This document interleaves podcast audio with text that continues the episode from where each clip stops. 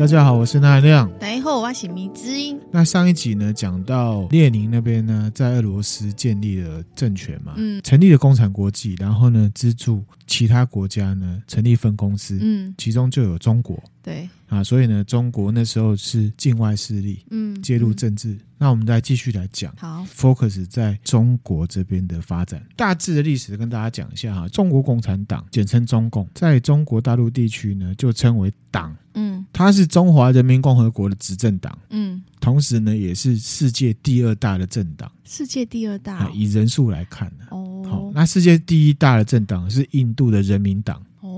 第二大就是中国共产党，第三大是美国的民主党，第四大呢是美国共和党，嗯、第五大呢是印度的国民大会党。嗯，现在呢，中国共产党的老大呢就是第十九届中共中央总书记习近平。习近平，哦，他的职称是中共中央总书记。总书记。一九二一年，也就是民国十年的时候呢，成立了中国共产党嘛。嗯。一九二二年，就民国十一年的时候呢，开始接受呢共产国际的指导跟援助，而且呢，开始跟国民党来合作。共同呢进行国民革命的运动，国父孙中山要做的国民革命运动。嗯，好，好，那这边是讲合作啦，可是呢，其实就是国父呢初期接受了共产国际的说服，嗯，接受了共产党呢依附在国民党之下，在中国发展，也就是所谓的联俄融共。嗯，那为什么国父要这样子做？等一下我们细细来讲。那刚刚也有讲到国民革命运动嘛，对不对？对。什么是国民革命运动？就是国民要革命啊。不是国民大家一起运动吗？不是，不是哈。是革命。就是北伐。中国国民党代表的中华民国政府，他们的总部呢是在南方，他们要北伐。北伐什么？就是之前我们分享那七三一部队前传的时候呢，有讲到一开始建立是湘军系统的袁世凯建立的什么、嗯、北洋军阀。嗯。北洋军阀，北洋政府啊，你最近真的都不记得了哈。我这我记想起来了，我在想啊，由中国国民党领导的国民革命军啊，向北洋军阀发动的中国内战，嗯、就是所谓的国民革命运动。那中间的历史呢，纳米听友可以参考第一百一十一集《七三一部队全前传》。嗯，之后呢，我们也会来分享这段的历史。细细的讲，就是内战打来打去的部分。好，因为有听友有许愿呢，好，可是要一点时间这样子。后来呢，一九二七年第一次国共合作破裂，破裂。国共合作就是呢，中国国民党的国父呢，接受了苏联共产国际的说服。中国共产党依附在国民党之下，嗯、交换了一些来自于苏联的钱，还有军事武力，嗯、还有一些管理系统的教学，让国民革命军呢打赢北洋军阀。这是。引狼入室的概念也有一点这样，那明星看历史是这样感觉，OK 的。好，破裂之后呢，中国国民党跟中国共产党长达了十年的军事斗争，也就是所谓的第一次国共内战。嗯嗯。一九三一年，以毛泽东领导的呢中国共产党在中国呢就建立了一个叫做呢中华苏维埃共和国的国家啊。有这个国家哦，首都是定在江西省的瑞金。嗯，所以呢，中国共产党建立的国家本来就是境外势力操作，这是一个很明确的例子。苏维埃就是苏联，苏联就是苏维埃。嗯嗯，境外势力涉入中国政治的一个明显的例子。对耶，他们本身本身。对，就是，所以不准别人啊！我自己本身就是不要有别人来跟我抢。这可能有些人知道，有些人不知道。那一区呢，叫做革命根据地，或者叫做苏维埃地区。嗯嗯，外商的一个占领地的感觉啦。哈，反正下面这些人都只是代理人。嗯，哦，去以古鉴今。对了，那回到民国初年哈，民国初年的中国就有三大势力割据。嗯，第一个就是位在北京的北洋政府。嗯，啊，就有一大堆系嘛，直系、皖系、奉系。对，好，就像拉面一样嘛，有横滨家系、札幌系、有京都系，啊，还有博多系。嗯，一兰拉面、一风堂。都算是博多系的嘛，对对，大概这种感觉。上面讲的国共合作的目的就是北伐，就是要打这个北洋政府。西元一九二八年的时候，民国十七年，国民革命军攻入北京。嗯，奉系的首领呢，张作霖之前有分享过海陆大元帅嘛，对，他就撤到东北去，然后呢被日本的关东军炸死了，皇姑屯事件。嗯，然后他的儿子也是少帅张学良选择归顺国民政府，嗯，才算是北伐完成。嗯，第二个势力就是位在南边的国民党政府。嗯，okay，那第三个呢，就是位在瑞金的中华苏维埃共和国，嗯，就是中共。苏联当老板，下面都是打工仔代理人啊，领一些薪水比较高一点，就沾沾自喜的那一种了哈。懂了。这个瑞金呢，被称为革命根据地的时候呢，其实它是因为呢，受令于什么莫斯科共产国际呢的命令，因为他们想要在各国延伸呢共产党势力，这一种苏维埃地区或是革命根据地呢。其他国家也有。其实呢，说穿了，毛泽东算是本土派的。嗯，他们认为呢，想要自立门户，所以呢，一九四九年就建立了中华人民共和国嘛。嗯，其实我们在第一百零二集《大跃进》那边有提到哈，其实事后苏联那边有发现社会主义实际上执行会有一些问题。嗯，所以有修正嘛。然后呢，毛泽东不是跳出来说反苏联修正主义嘛？对，试图把。社会主义本土化的过程，就变成了自己的毛泽东的共产主义了。那梅之音有没有觉得怪啊？我们都是在讲共产主义，怎么又变成了社会主义呢？嗯，在马克思的思想里面有提到哈，共产主义理想在发展过程中，第二阶段，就是由一个过渡的社会主义来取代资本主义的阶段。哦，那理想当中没有阶级之分的共产主义，其实是第。第四阶段，哇，要第四阶段，对，是这样子。那会不会达成？嗯、我自己是觉得，以现在看起来，哦。好，那我们回来我们要介绍的内容哈，北伐完成之后呢，一一九三七年日本入侵中国，嗯嗯，蒋中正那时候宣布呢对日抗战，嗯，国民政府选择第二次国共合作，嗯，这个就是我们以前在念历史的时候呢讨论的抉择问题嘛，多重宇宙，如果不要国共合作，先把共产党清掉会怎样？这一次是选择呢先对日抗战，先联合。共产党这边，然后一起对抗外敌。当时国民政府啊，副总裁汪精卫。后来被说成是汉奸嘛？嗯，他其实是建议要先跟日本和谈。哦，其实他原因是他认为要先处理中国共产党，他觉得中国共产党比日本可怕。他有他的独到的见解。呃，这一个汪精卫会被人家讲成汉奸呢，是因为那时候有仇日情绪在里面。嗯嗯，因为呢，其实他本身就是日本留学的。哦，然后他又这样讲，然后又后面因为政府都喜欢操作。仇日嘛，包含现在，嗯嗯，也是一样，对不对？所以就说他是汉奸，那是不是汉奸？大家自己研究了哈，我们这边就不多说。那后来呢？一九四五年抗战胜利之后，二战也结束了。嗯，日本天皇呢颁布了终战诏书，向中华民国投降，把原本他们统治的呢台湾呢归还给中华民国政府。中华民国政府，对，嗯，就是中国国民党。是吗？这个迷失就是一直到现在被操作，我们被操作到乱七八糟、分化的很严重的原因，嗯、就是什么党国不分。所以迷津千万不要党国不分，拜托。我是帮大家理清。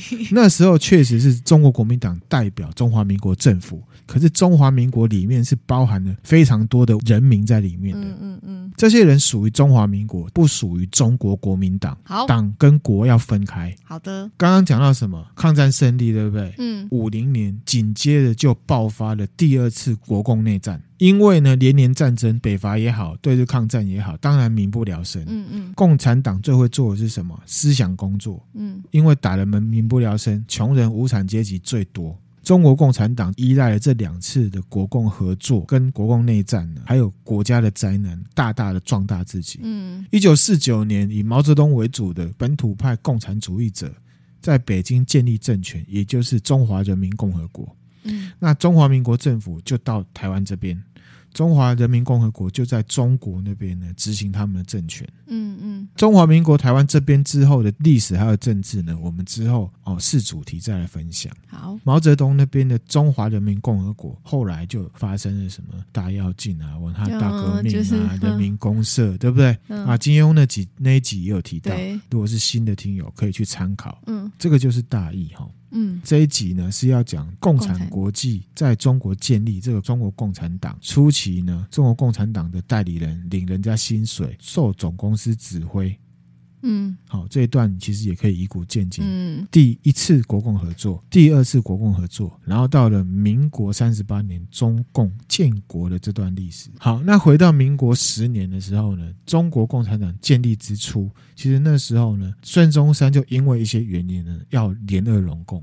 嗯，后面来看呢、啊，其实纳含亮觉得这是一个势力整合的过程，因为呢，他需要实质上的资源去进行北伐还有中国统一的工作，他的力量不够。而且当初推翻满清的时候，最会打的其实是湘军。一九二三年，也就是民国十二年的时候呢，共产国际他们开了一个会，有一个决议，就认定了中国国民党是中国共产党在中国呢发展的唯一伙伴，有点像是交换条件，因为他有资源在手上。啊，中国共产党要在呢中国国民党的内部运作。然后讲到一点，我觉得这个是共产党的本质，他在人家的屋檐里面。运作没有名字没关系，可是呢，他们被交代要保有组织还有活动的自主性。嗯，孙中山呢接受了共产国际的同盟。嗯，好，这边的重点是他的合作对象是共产国际，算不上是中国共产党。嗯，嗯，因为那时候中国共产党就是共产国际的境外代理人。虽然合作，孙中山有两大保留：第一个，中国不会转向呢共产主义。他有讲，他有讲，他说你要来发展没关系，那是你的自由。就像我们讲的，你有什么主张可以，你想要在这里发展也可以。可是有我中国国民党在，有我三民主义在，我不允许共产主义在中国发展。嗯，嗯，他也觉得由他统治的中国不会转向共产主义。嗯，然后呢，交换什么？苏联、俄国这边支持呢？孙中山的国家统一。哦，第二点呢，要放弃沙皇时代一条约呢，在中国这边的一些特权，就对了，嗯、交换条件。嗯嗯、同年呢，共产国际的代表岳飞，岳飞、哎，长这样，他是苏联的，他不是那个岳飞吧？他是共产国际的代表，跟孙中山呢在上海会面，然后两个人就发表了呢孙岳宣言。大家好，我是你的好朋友孙悦。对啊，怎么变这样了？孙岳宣言呐、啊，就是孙中山跟岳飞的联合宣言，这样子、嗯、开始了国民党跟苏联还有共产国际的中国分部合作关系。嗯，那时候孙中山认为啊，苏联的制度呢，结构上根本就不可能，即便他们想要，也不可能引入中国了。哎呦。孙中山低估了他们的对，就是低估了。而且呢，除了这样想之外，他有一个觉得更重要的问题。他认为现在中国最大、最迫切的问题，就是要国家统一，军阀割据，有北洋军阀什么什么的。所以呢，他就交换条件。好，刚刚有讲嘛，就是一些条约要废除。在孙越宣言里面呢，苏联承认中国对外蒙古的主权。嗯。并且承诺中国不会进行共产党革命。他有承诺，就是因为这样，所以孙中山才跟苏联建立关系。他相信他们，对，宣称是这样说，可是行为完全不是那么一回事。现在看就没有啊，嗯，在宣言里面其实有讲到说，共产国际的这种组织啊，他们共产思想并不能引用在中国。嗯，但是呢，共产国际还是想要在中国发展他们的共产党组织。嗯，好，所以呢，就交换条件，共产国际跟苏联呢。一起来帮孙文做统一的工作。嗯嗯，如果明知你是孙中山的话，你对共产党会是什么样的想法？共产主义？你是说跟他们合作之后吗？我已经决定跟他们合作之后。嗯。我现在你这样我那一九二三年的时候呢，发生一件事情，嗯，然后呢，也可以看出呢，孙中山对共产主义的态度，嗯，宣布合作之后呢，孙中山就派了蒋中正，因为蒋中正是他手下大将，对，特别是管军队这一块，嗯、签了合作嘛，嗯、然后他就去看啊，嗯、怎么样怎么样，回来之后，蒋中正就给孙中山写报告，嗯嗯，他里面有提到说，苏联所谓的世界革命，它的目的跟策略啊。他认为比西方的殖民主义还要危险，还要恐怖。哦，蒋中正有看出来，他有看出来，也有报告。那可是呢，孙中山回复蒋中正说：“啊，你想修这样了？那你派他去考察干嘛？如果你不相信他的话，派他去考察是要拿资源回来嘛？”哦，其实孙中山在这件事情上面，他比较像生意人啊，嗯、他是要资源。嗯。懂，他小看了代价。他可能当下判断觉得他的当务之急是资源，所以另外一件事情他就摆着先不管啦、啊。一样，你现在口很渴，没有？很滚烫的水，你也是喝下去的。大概对啦，即便很烫还是会喝啦。对，孙中山的回复蒋中正说啊，你想太多了啦。他说呢，原文哦，嗯、只有使中国共党分子能在本党领导下受本党统一指挥，才可防治其制造阶级斗争，来妨碍我国的革命进行。嗯，他意思就是说啊，你不要紧张，反正呢，这些共产党员后来都入了国民党，是在我们国民党里面受国民党控制的。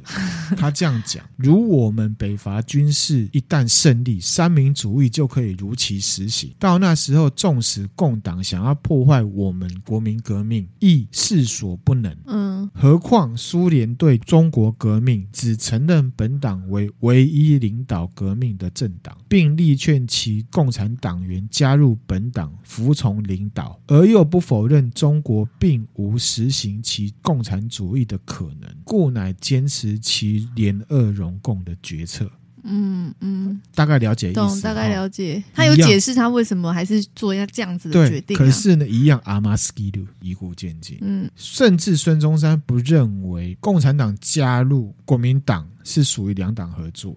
在他看来，国民党是中国唯一的革命党，嗯、而且他觉得共产党人这么少，影响力有限，根本没有办法跟国民党平起平坐。嗯，完全只是想要用这种方式来换取一些资源去做他的统一。嗯，拿筹码就对了。当时孙中山怎么样说服他党内的人跟他的支持者？孙中山解释说，国民党是我创立之民国唯一之政党，而共产党派则为赞成列宁等主义之学者有志一派。国民党固有加入该派者，然国民党员始终为国民党，共产派。则为共产派，而为其独特之活动而已，不能必言其互相提携也。嗯，他的意思就是说，国民党大很多，他只是暂住在我们家，他想要发展政党没错，可是他们就只是一个派系的概念，对，而且他也不能代表我们。嗯嗯，借壳上市是关键字，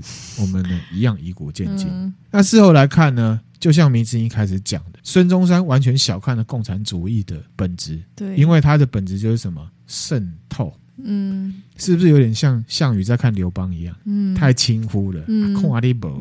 其实呢，他轻忽之外，他也有无奈的一面，因为他需要具体的资源。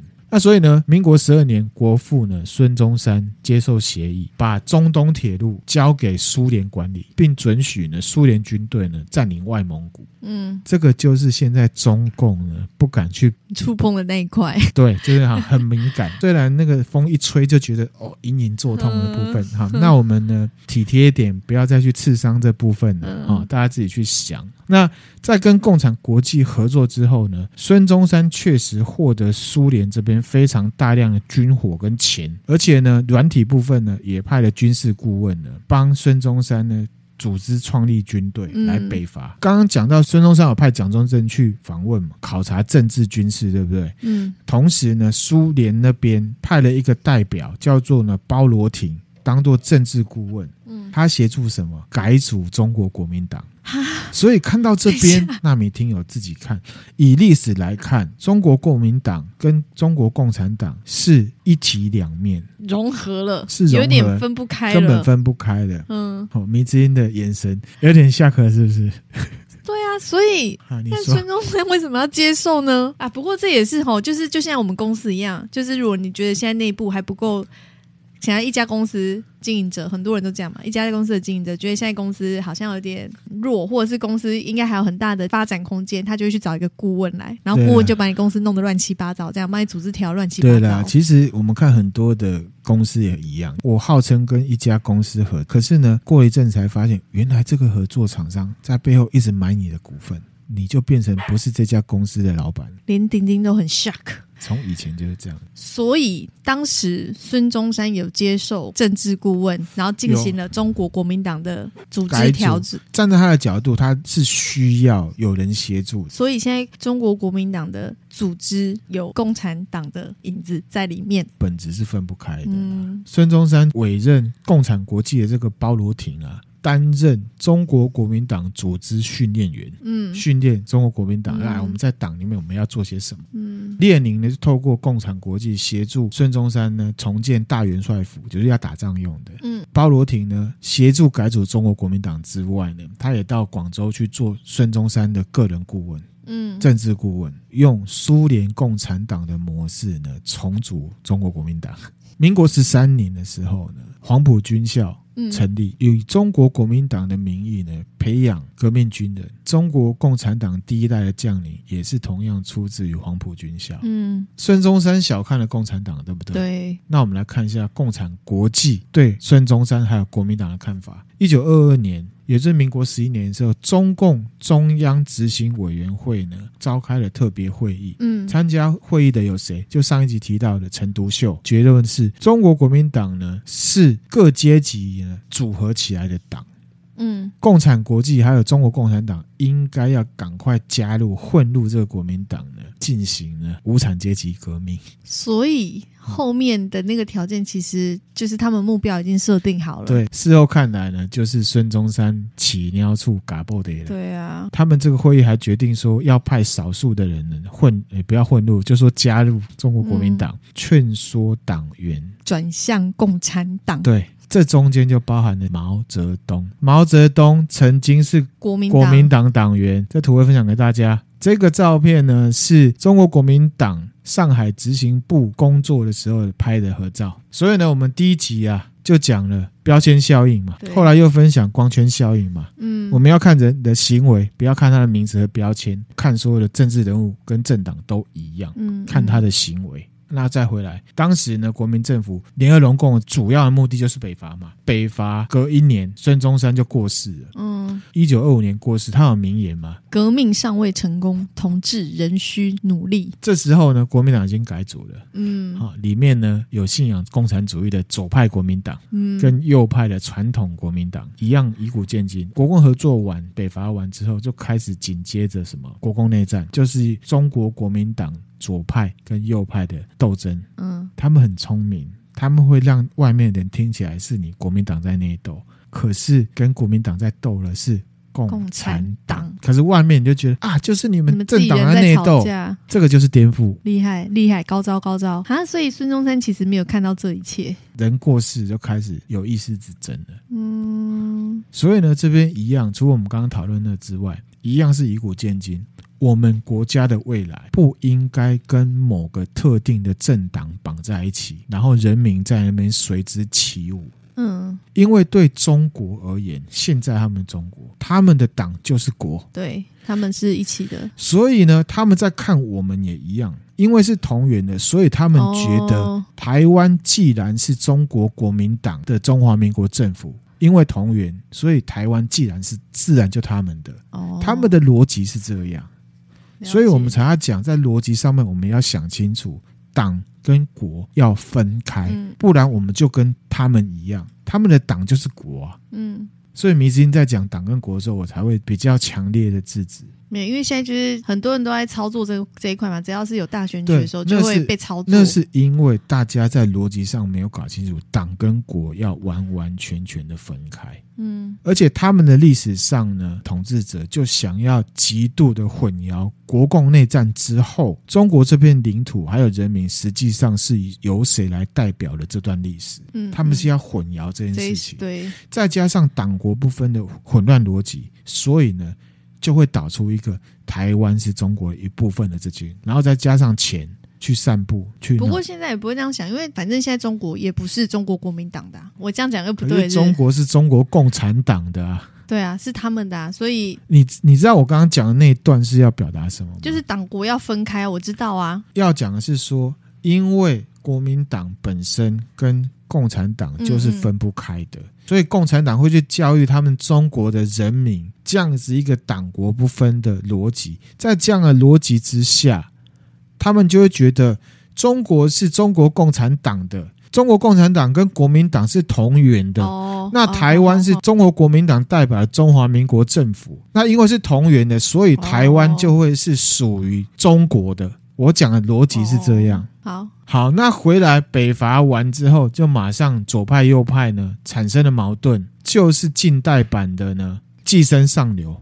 一九二六年的时候，蒋中正领导北伐，一九二八年完成中国统一，号称啊，号称，因为后面还是有很多军阀割据。嗯、中间呢，孙中山过世了之后呢，国民党内部的左派，也就是共产党，跟国民党的右派马上矛盾。右派为首的就是总裁蒋中正。现在世界上除了中国共产党统治的中国之外，所有的历史学家。都称为容共，容忍共产党。嗯嗯，但是中共他们的历史课本会写是联共，哦，联合共产党。而且事实上，北伐也是中国国民党的蒋中正实际领导执行的。可是，在他们历史里面。会说是中国共产党主导的，嗯，分享哈真实的历史哈。当初要北伐的时候，嗯，远在北边的共产国际老大哥就反对了，有透过那个包先生呢去跟孙中山抗议，因为那时候苏联支持的一个军阀叫做冯玉祥，嗯，打败仗了，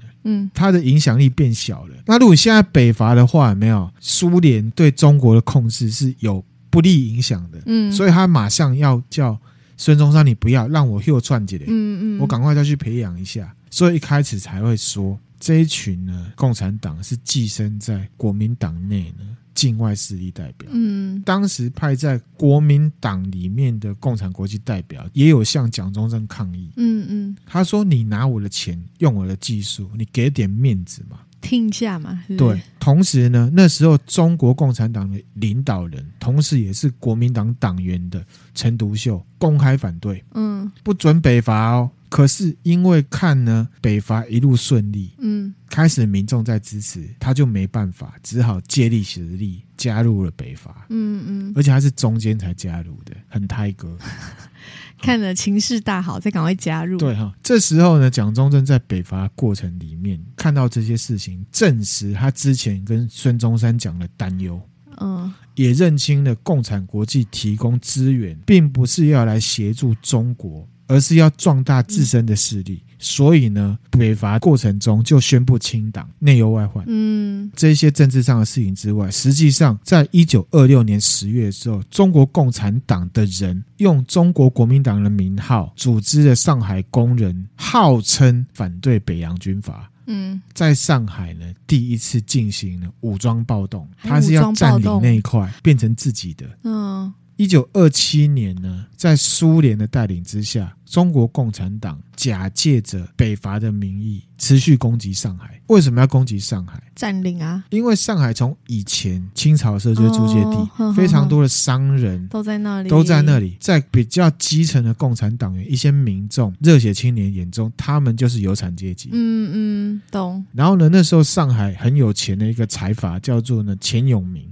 他跑去南昌找蒋中正，他跟蒋中正呢也是调换条件，提供你国民革命军的军费。嗯，可是呢有个条件，希望蒋中正可以协助维持上海的现状，反对赤化。嗯嗯嗯，赤化就是共共产共产党哈。嗯，这段历史呢，其实在中国共产党的党史里面呢，就会把孙中山讲成他是共产主义的爱好者，然后呢，蒋中正为首的国民党势力呢，贴成他是资本主义的拥护者。一九二七年二月二十二号，中国共产党又在上海发起了第二次武装暴动，嗯、又失败。三月二十号呢，政府军队有没有包围上海？嗯，三月二十一号，中国共产党在中国国民党党员牛永健跟周恩来嗯领导之下呢，发动第三次暴动。嗯，你有没有听出端倪？什么端倪？在外界的人看起来是中国国民党员在发起暴动。嗯，所以就是中国国民党的人，就是 三月二十二号，终于呢，国民革命军呢占领上海，他们暴动又失败，又失败，三次失败，又发生了一些事情。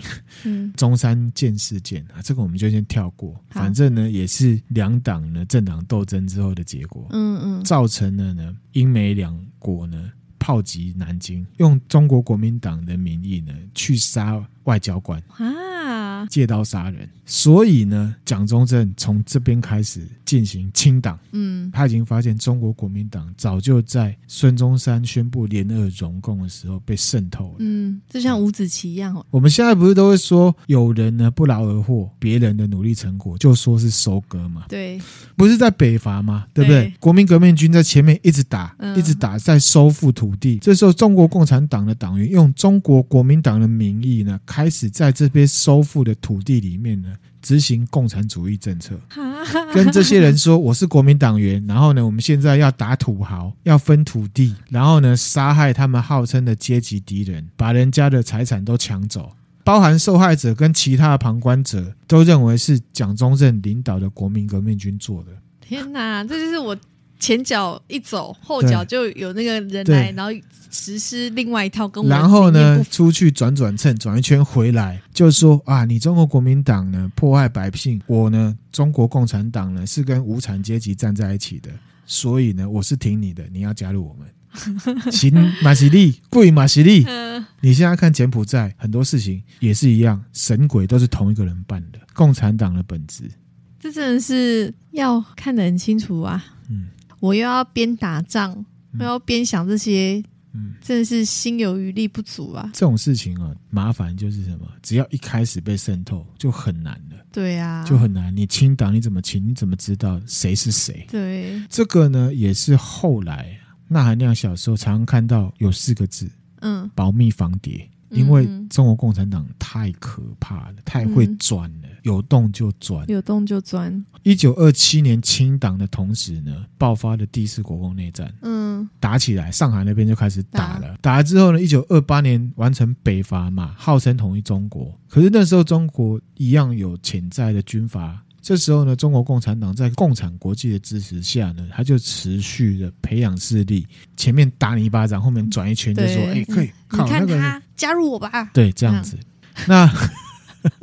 然后同时，他们也发现什么呢？因为上海的事情呢，他们被扑灭了嘛。嗯，他们就发现呢，这种事情呢，一定要偷鸡摸狗，背地里来。嗯，不可以在大城市里面做。你现在说的他是指中国共产党。嗯，所以呢，就转向呢，从乡下的农村开始。第一个不会被注意，第二个乡下农村的人穷，教育程度低，控制成本自然很低，人数又多。嗯，嗯，这也就养成了后来中国共产党的主要战略。乡村包围城市，嗯，如果要影响其他国家或其他人的政治环境的话，就要从地方包围中央。嗯，有没有很耳熟？有。我们相对缺乏注意力的地方选举来下手，嗯，嗯，这也可以让我们以古鉴今。那从历史来看呢，哈，孙中山眼中的小党啊。其实背后是境外势力，对，在民众眼中呢，残暴的国民革命军呢，其实也是共产党，都是用代理人、假身份的方式，后面当引武者，都是在进行自己的计划的，嗯，一样以古鉴今。国共内战了之后，对不对？嗯、第一次国共内战，当然就是什么剿共。以前我们课本是讲剿匪啦，对，剿匪有听过。不是不是匪啊，大家自己看他们行为，自己判断能不能称匪啦。嗯、我就不要去影响大家。好，我们讲剿共。一九三零年到一九三二年六月，国民政府四次针对中国共产党在江西中华苏维埃进行围剿。然后呢？可是因为中国国民党内部派系意见不一，为什么？因为被渗透了嘛。啊，对耶！再加上呢，毛泽东还有朱德那时候的共产党人很会打游击战哦，所以四次剿共呢都失败。嗯，一九三一年的时候，日本关东军呢进入东北，建立满洲国。哦，这个我们第一百一十一集有讲到。这时候中国人很不团结嘛，蒋中正这时候在打中原大战。嗯，命令呢张学友、张学良不要抵抗，以免呢腹背受敌。嗯，这个时候呢，共产党在干嘛？在挖墙脚啊，在挖墙脚，没错，他就在吸收农民，嗯，然后在乡村呢说服民众加入共加入共产党。后来呢，一九三三年四月的时候，江西啊有一个地方呢被共产党的红军给占领了。嗯，好，那这时候呢，因为民众都已经开始赤化了，所以呢，他们的中国革命军呢开始也军心动摇，而且他们其实也有被渗透了。蒋中正呢没有办法，他就呢发表一个告各将领先清内匪，再严抗日的嗯嗯电报，他就说日本这个还好啦，中国共产党才是最可怕的啦。所以他现在呢，决定要叫所有的军阀跟将领先清共产党。嗯嗯。到一九三三年九月的时候，蒋中正发动了第五次围剿。第五次，蒋中正在德国的协助下呢，军力啊有一百万，照样失败。为什么？因为早就被渗透了啦。哇塞，一百万也打不赢，打不赢啊！好，注意哦。同年年底，国民革命军的第十九路军在福建发动起义，宣布成立中华共和国人民革命政府，直接成立一个政府，已经被完全渗透了。嗯、而且那时候他们打的是什么呢？共产党很聪明，他们就向民众说：“你看，日本人不打来打我们中国，欺负我们，蒋中正都不打，所以呢。”我是抗日代表，嗯，而且你要注意哦，是国民革命军宣布的，国民党的军队赤化，被共产党说服了，只能被背叛。他们认为应该要打日本，所以从那时候开始，一直到现在，中国共产党非常会操作仇日的情绪。嗯，从那时候就开始做了，怎么做，怎么有效，怎么胡烂。就是会有人听，嗯，所以呢，我们现在在看，如果现在呢，嗯，日本这个民族这个国家呢被消灭了，最紧张的绝对会是中国共产党，嗯，因为没有他们，他就没有办法操作他那一块，还有美国啦，嗯，所以呢，现在中共都教育他们的国民要仇日啊。其实呢，他们要感谢日本，因为呢，一九三六年的时候呢，嗯，发生了一件事，叫做西安事变。嗯，东北军的张学良绑架蒋中正，主客观因素啊，张学良都认为应该要专心抵抗日本的入侵。加上呢，九一八事变的时候，日军进到东三省嘛，嗯，那时候蒋中正呢命令他不要抵抗，甚至到后面日军成立了满洲国，蒋中正都还是维持中日邦交。嗯，那时候大家认为蒋中正对日本呢太软弱。嗯，中国共产党开始在乡村操作民众的舆论，说蒋中正舔日，嗯，把自己包装成呢抗日第一品牌。这个就是呢他们现在呢一直操作仇日传统的开始。嗯，甚至他们在历史课本里面把对日抗战呢。改为呢十四年抗战，诶，他们是从九一八事变开始算的，开始算的，在他们播的抗日神剧里面呢，就把中国共产党变成主角。可是其实他们都没有在抗日，仗都不是他们在打的。等一下跟你分享他们在搞什么。抗日这件事情，除了他们国家以外的其他世界都定义为八年抗战，嗯、也就是一九三七年七七事变开始算。嗯、可是他们硬要从九一八开始算，就是满洲国那时候开始算。嗯、回到刚刚讲的哈，西安事变之后呢，蒋中正被放回来了，他的态度确实就有改变。决定了要先抗日，中共真的要感谢日本，所以才会有第二次的国共合作跟国共内战。是哦。然后呢，一九三七年呢，日本进军卢沟桥，蒋中正宣布对日抗战。同时呢，也因为中共从乡村呢这边带风向，嗯，迫使呢他要跟中国共产党来合作。嗯啊，先说现在中共呢一样会庆祝抗战胜利哦。那下列呢是有凭有据的历史。嗯，一九三七年六月，中共召开党代表大会呢，决定要在抗战的时候呢，完全的分化改组国民党。天哪！抗战可是他们先看到的是什么？要分化他们，他们要分化中国国民党，对不对？怎么做？第一个，团结国民党里面的左派去打极右派，嗯，改造并重建国民党中下层，使其变质，进入国民党党务组织，挑拨内部斗争，曲解三民主义，制造思想纷争，一样以古见今，会曲解一些事情，对，制造假新闻，曲解很可怕，欸，这些事情可以做，一样就是利用民众的无知嘛，嗯。好，所以我们不要做无知的人。他们这行为真的很小人呢。人家前面在帮你打仗抗日啊，你私底下他不会觉得是在帮你，帮中国人民。继续讲哈，嗯，同年八月，在陕北洛川这个地方呢，毛泽东提出四点实际策略。嗯，这是他说的哦。嗯，第一要冷静，不要去前线充当抗日英雄。这先放第一点。第二，坚持游击战，避开与日军正面冲突。好孬哦！第三，扩充八路军的实力，并在敌人后方建立中共所领导的抗日游击据点。意思就是说，他不打仗，可是呢，他要到处建立，让人家觉得我是我是在抗日。抗日这种事情，现在人也做不出来吧？做得出来，现在都有，真的都有吗？第四，维持绝对的独立自主，完全依照中共中央军委的指示行事。来自南京的任何命令，都要报告延安听候处置。延安就是毛泽东的根据地。嗯嗯，嗯。凡是不利于八路军的。都要用各种借口推脱。哇塞！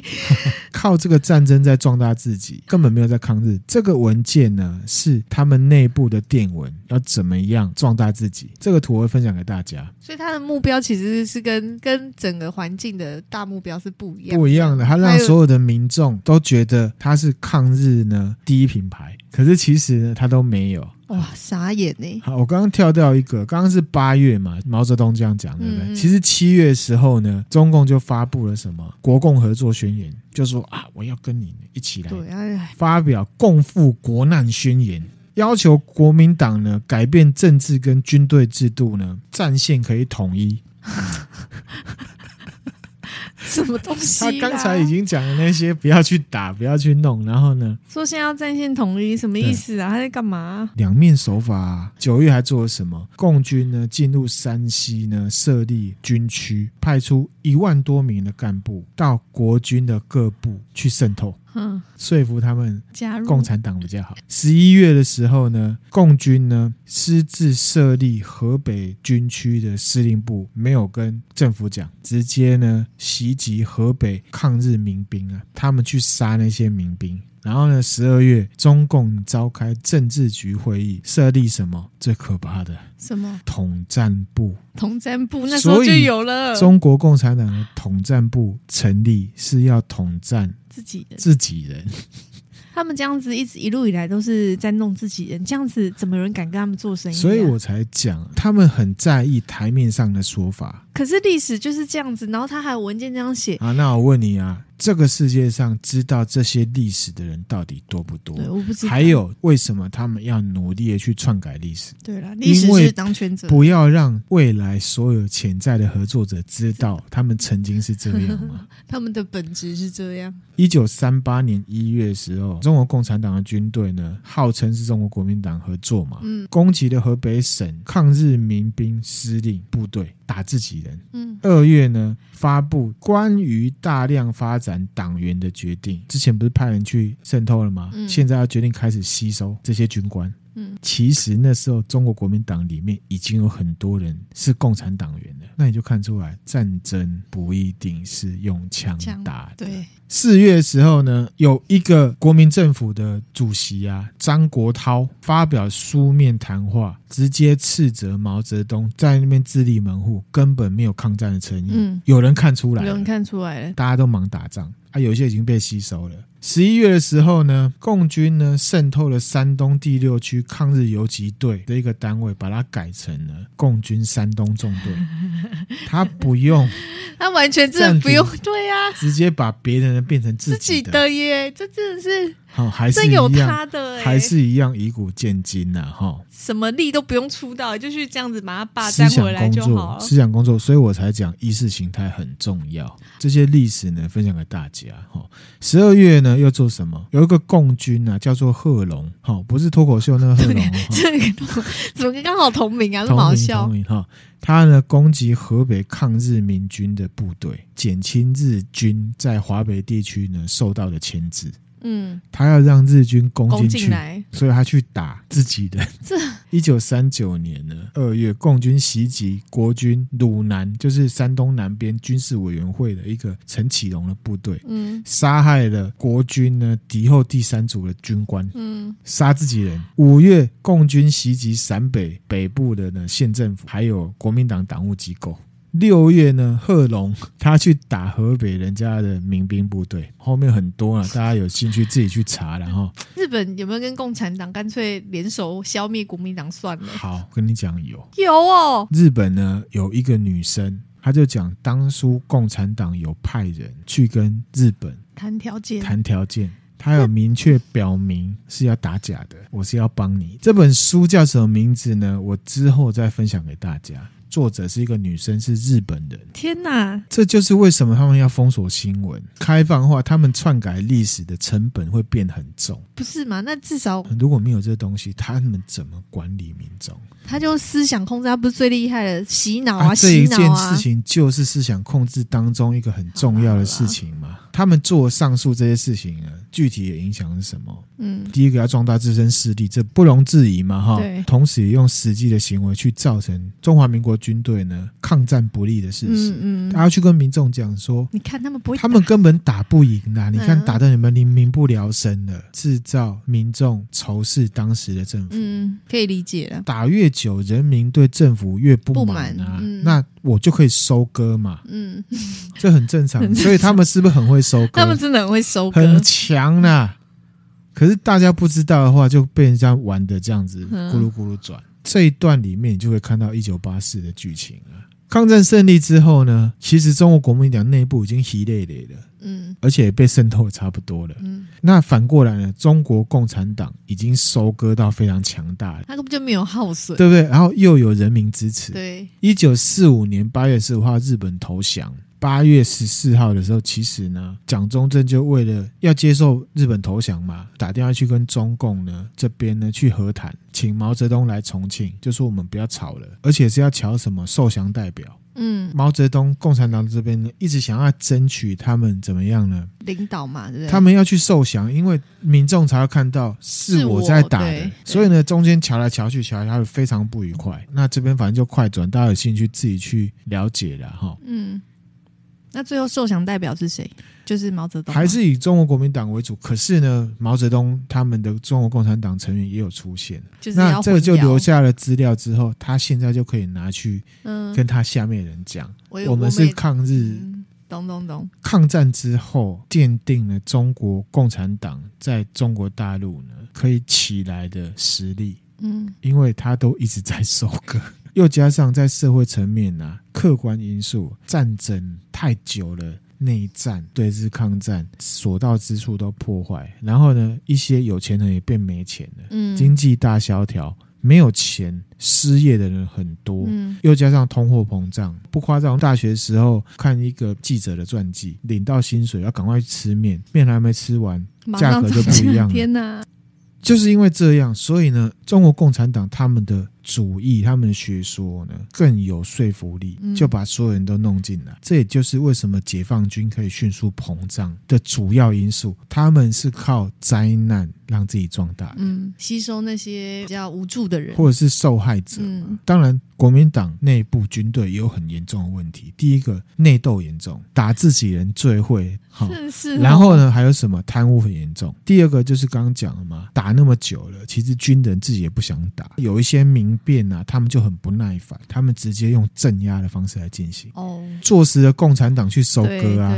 再来是说，抗战胜利之后啊，中央单位的人自己也会制造敌人。这个我们在台湾以前就知道，分血统，分你我，嗯、我比较高级，嗯，你比较低级，你不是我这派，人就是垃圾，嗯，被当成垃圾的人，他如果很偏激，他就会去共产党那边，对。所以你也不能说人家很厉害，就是一个推力，一个拉力。嗯，一九四五年，共产党已经蓄积了很强的势力的。内战爆发，第二次国共内战。嗯，十一月的时候呢，根据那个中苏协议啊，国军啊进入东北接管。可是苏联呢很不爽。嗯，国民党就看说，哎，为什么你共产党员每个人都乖乖的？因为老大哥不爽，他们都不敢讲话。在山海关，中国共产党直接打中国国民党的军队。嗯，他们是替苏联做事，爆发内战，直接在东北爆发，打打打打打打，打到最后呢，到隔年一九四六年呢，签订了停止军事冲突协议。嗯，蒋中正呢，他也很聪明啊。他在协议签之前呢，秘密派了很多军队啊，把很多战略要点的嘛都给他占住，而且呢，又马上调动军队呢去打解放区。嗯，如意算盘是想说，打下来之后马上签，你就不要说哦，我们已经签了，哦，你知道那个意思吗？抓时间差啦，用在感情上一定就会是渣男嘛。嗯，可是呢，在军事上面可以的。嗯嗯。可是其实蒋中正错估情势。他没有想到，其实他的军队早就已经被渗透了。哦，被渗透是一个，然后呢，强的军人死的差不多了，共军很多人，而且有很多是民众。嗯，在国民革命军里面呢，一直都有精良的部队，少部分，而且这次的内战，国共内战呢，也有美国支持哦。嗯，可是因为军人呢长期呢打仗，精锐部队呢死伤很严重，为了快速补员啊，他们用各种方式征兵，也有直接抓的。哦，就像我昨天跟米子英讲的，嗯、就是我姐夫的父亲呢，他是老兵啊，嗯、他十三岁在浙江他们村的村外直接被抓去。就没有再回来了，就是为了打这国共内战。真是走在路上都莫名其妙哎！再次回到家乡呢，已经七十多岁了，亲人都没有感情了。每次回去就是大包小包，钱一直拿回去，等到钱他分完了，大家都不理他了。这是他个人的真实体验，他自己说的。嗯，好，那再回来，所以呢，那时候呢，国民党的军队当中人员素质参差不齐，非常的差。嗯，除了少数的正规军之外，大部分都是杂牌军。那杂牌军会有几个外显状况，嗯、就是第一个战力低，嗯，第二个军纪差，第三个很难指挥。嗯，共军那边不一样，抗战时期也没在打，都要调卡连翠秋，都在收割，加上他们很会做思想工作。所以呢，内战一路打，一直打，一直打，一打，这边就快转哈。中国国民党呢，一路败退。一九四九年十月一号，中国共产党的毛泽东在北京天安门宣布中华人民共和国成立。中国国民党代表了中华民国政府兵败如山倒。一九四九年十月十七号撤到金门跟台湾。嗯，这个就是中国共产党在中国站稳脚步的历史，也让大家看清楚中国共产党的本质跟共产主义已经没啥两样。这已经是另外一回事了。然后上一集我讲到鸦片嘛，对，我这边补充一下。好，中国共产党它当初一开始建立的时候，有讲到接受了苏联的鸦片、宝石什么东西的，对不对？其实那时候就已经是基因了。他从后面开始都是靠这东西，他不是靠打仗，主要就是靠宣传跟思想工作。嗯，好，然后呢，用中国国民党的壳呢借壳上市。嗯，好。而且，其实中国共产党可以在中国站稳，并不只是因为他们很会操作仇日情绪，嗯，而是他们在初期呢建立了鸦片王国，而且他们种植鸦片跟贩卖鸦片，完全贯穿了中国共产党在中国整个的发展历史，甚至在他们的史料当中呢，他们称为特货、特货、特殊货币，嗯，因为不能讲。啊，所以毒品是鸦片是毒品，所以中国共产党引进了这个毒品，还种植它，还贩卖它，还贩卖它。世界上很少见贩卖毒品的政权，从第一次国共内战的时候，就是北伐那时候。他们不是后来建立了这个中华苏维埃吗？嗯，他们就在他们占领区里面开始种植鸦片，这些都是真实的历史，大家有兴趣可以去查哈。嗯，而且他们呢，向占领区里面的这些人民呢收鸦片税，所以他们有自己的财源。哎，他们是大范围的用毒品控制人民的概念，没错哈。那到了抗战时期，不是大家都在打仗吗？他们弄自己国民党的军队就算了，对不对？嗯。抗日战争的初期，在陕西、甘肃边界啊，他们自己的人民呢，实行休养生息的方针。嗯。怎么休养生息？是什么方针呢？就是说，你们就好好休息，打给他们去打。哦。然后呢，你们就种鸦片。后来呢，他们在搞这些东西呢，被国民政府发现，有被发现，嗯、有被发现，被发现之后，他们很堵然，对那一区呢进行封锁，嗯、而且不发军费给他们的，嗯，还没被发现之前，双薪呢。对啊，有军费又有那个卖，然后被发现之后呢，他们很堵然嘛。毛泽东呢，对他们占领区里面呢，发起了一个什么大生产运动，更努力的呢种鸦片。到处卖，然后呢，收获的鸦片呢，做成烟土，就是一种长方形的东西，嗯嗯，交给呢边界的这个财政厅啊，集中保管，然后送去山西、河北这些地方，卖给谁？你知道吗？卖给国民党的军队，怎么样？很猛吧？很猛哎、欸！然后还卖去一些日本的占领区，嗯，反正谁给钱我就给谁。谁这些东西呢，有卖到民间，也有卖给军队的。你说这像是共赴国难吗？在对日抗战的时候，国家的财政绝对是困难的嘛。嗯，可是他们赚大钱哦。对啊，他们发大财。所以呢，鸦片的种植跟贩卖成为中国共产党那时候的金鸡母。中共总书记胡耀邦他们家人啊，出版了一本书，叫做《呢炎黄春秋》。嗯，里面呢就明确的记载，当时共产党的领导人毛泽东把鸦片当成特种商品，还有土产来贩卖。嗯，甚至还分享了犯罪金流图，这图会分享给大家。而且他们这样是资本主义吧？其实没有在意自己什么主义的。好啦好啦，我们第一集、第二集讲的已经离很远很远了，已经不是马克思的那种了。那关于鸦片呢？这边有一个非常有名的人，给你看一下这个人，嗯、军人啊哈，他是毛泽东那时代呢，中共解放军三五九旅。人称鸦片旅长，A.K.A. 痞子杀人王王震，在南泥湾呢，就是呢毛泽东根据地延安东南方的四十五公里，嗯，负责屯垦种植鸦片。他是中国人民解放军的上将，后来历任了中华人民共和国国家副主席，还当过中国共产党中央人民中央委员会党校副校长，还有什么？国务院副总理，刚刚讲南泥湾嘛，嗯，南泥湾呢，那个地方呢，人口很少，整片都是罂粟花，延续着鸦片这件事情，还有南泥湾这件事情。来，米之音，你有没有看过这个字？我们之前出差的时候是常看到，叫什么？为人民服务。这个是毛泽东的亲笔写的，他在一九四四年想要追到一个中共追随者张思德。发表演讲，张思德当时响应了毛泽东提出的大生产运动，因为那个窑洞啊塌掉被压死，毛泽东就特别为了他发起了一个叫做“为人民服务”的演讲，表扬他，然后呢写了这个字送给他。这个“为人民服务”后来包含到现在，中国那边的人民都会标榜“为人民服务”，政府的门口也都会写“为人民服务”嗯嗯。可是所谓的“为人民服务”其实是种鸦片，嗯，而且他们是。帮中国共产党赚钱，可是毛泽东把这东西转成为人民服务，种出来赚钱是要给中国共产党的。对我来讲是有意义的工具，我可以说你是为人民服务，把这个为人民服务的东西呢表扬给所有人。可是张思德是为人民服务吗？还是为共产党服务？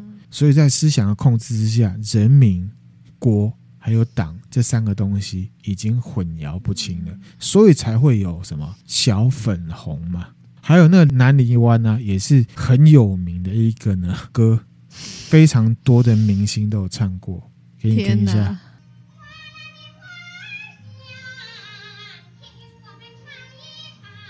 好了，不用听了。第一句就是花篮的花儿香。其实就是罂粟花，好可怕哦！天哪！我们今天分享的共产党如何在中国站稳脚步，就分享到这边。嗯，惊心动魄哎，脑洞大开啊！这些历史呢，分享给大家，让大家呢有更深的认识。好，今天分享的内容就到这边啦，多多分享给你身边的朋友，然后也可以追踪我们的 FBIG YouTube 频道。最重要的是可以懂内我们，给我们鼓励哦。谢谢大家，拜拜，拜拜。